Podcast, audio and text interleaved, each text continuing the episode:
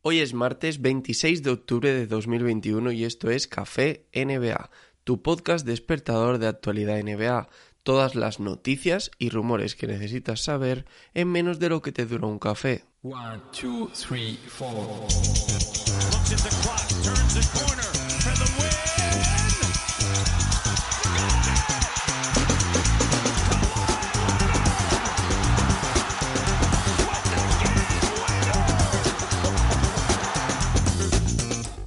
Bueno, bueno, bueno, parece que ya ha vuelto la NBA, no, lo parece no. Son partidos de verdad, por fin ya no es pretemporada y lo estamos disfrutando muchísimo y por eso ya poquito a poco vais a ver que voy a ir reactivando el podcast, que van a volver las secciones habituales, que van a volver los debates semanales, que vamos a tener invitados fijos para que le vayáis cogiendo costumbre y os vaya gustando y como siempre el café NBA dadle me gusta en iVoox en señal de apoyo y así yo sabré que queréis que siga haciendo el café. Empezamos con una noticia. Los Brooklyn Nets han estado aceptando llamadas de otros equipos de la liga en relación a un potencial interés por conseguir el traspaso de Kyrie Irving, según el periodista de ESPN Adrian Bognarowski. Esta información proviene de una publicación donde el periodista confirmaba que los Brooklyn Nets no han estado buscando el traspaso del base de forma activa, de ahí que Wog matice que estaban aceptando llamadas, entre comillas. Por otro lado, parece que Daryl Morey sí habría estado intentando contactar prácticamente con todos los equipos de la liga para encontrar un traspaso en el que saque a Ben Simmons de Filadelfia. Sin embargo, también señala Wog otra cosa que me parece muy interesante y es que los Philadelphia 76ers todavía no se habrían puesto en contacto con los Brooklyn Nets para preguntar por el estado de Kyrie Irving y si era traspasable, si habrían aceptado un traspaso por Ben Simmons ni nada. Me parece curioso cuanto menos que parece que Daryl Morey tampoco está interesado en conseguir a Kyrie Irving. Con respecto a la situación de Ben Simmons, ya que estamos hablando de ello, parece cada vez menos probable que salga traspasado en el corto plazo. De hecho, parece, según los últimos rumores, que Daryl Morey ya habría sondeado prácticamente todas las opciones de traspaso disponibles que había, habiendo descartado todas ellas.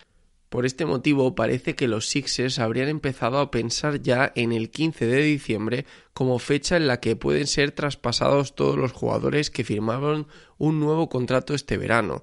Esa sería la fecha en la que parece que podrían reactivar la maquinaria de traspasos para encontrarle un destino a Ben Simmons. Mientras tanto, los Sixers tendrían que intentar recuperar a Ben Simmons, una tarea que ahora mismo no parece sencilla, pues el jugador se encuentra apartado del equipo por no encontrarse mentalmente preparado para jugar.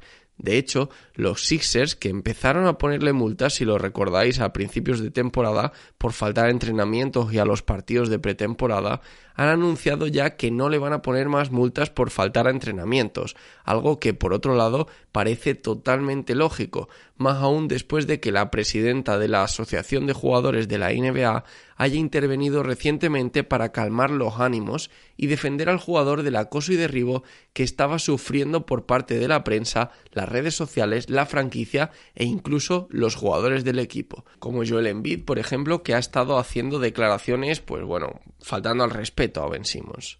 Michelle Roberts ha dicho ¿De verdad es tan difícil entender que Ben Simmons no está mentalmente preparado para jugar? Los jugadores profesionales, como cualquiera de nosotros, también tienen periodos difíciles donde necesitan energía y tiempo para sanar. Amenazar al jugador con otros cuatro años así no ayuda a nadie. Es un toque de atención claro, muy directo, a las recientes declaraciones de Daryl Money donde decía estar preparado para esperar a que se acaben los cuatro años de contrato de Ben Simmons antes de traspasarle por menos de lo que están buscando. El pasado domingo, en la victoria de Los Ángeles Lakers ante Memphis Grizzlies, Carmelo Anthony cuajó un partido en el que logró irse hasta unos estupendos 28 puntos, lo que fue más que suficiente para convertirse, para sorpresa de muchos, en la referencia ofensiva del equipo. Estos 28 puntos le permitieron superar a Moses Malone como el noveno máximo anotador de la historia de la NBA. Al finalizar este partido, Carmelo sumaba un total de 27.423 puntos en regular season, De momento, el octavo en esta clasificación de anotadores históricos es precisamente una leyenda de los Lakers, Shaquille O'Neal, con un sumatorio de 28.596 puntos en su carrera NBA, por lo que necesita algo más de 1.100 puntos para superarle. Completada la primera semana de la NBA, ya tenemos a los dos primeros premiados de la temporada.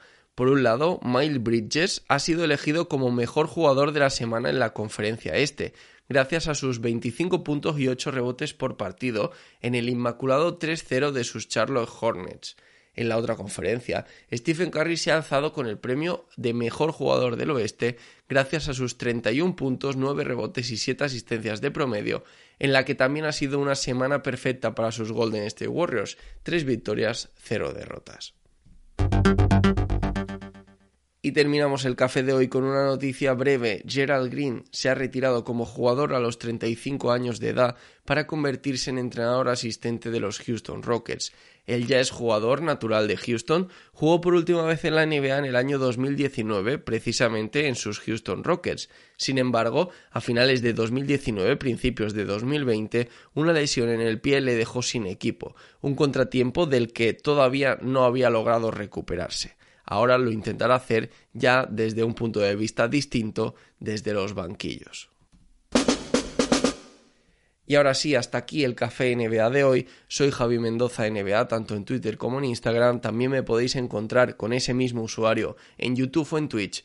Me puedes dejar un me gusta en este episodio en señal de apoyo y no olvides suscribirte al podcast si todavía no estás suscrito.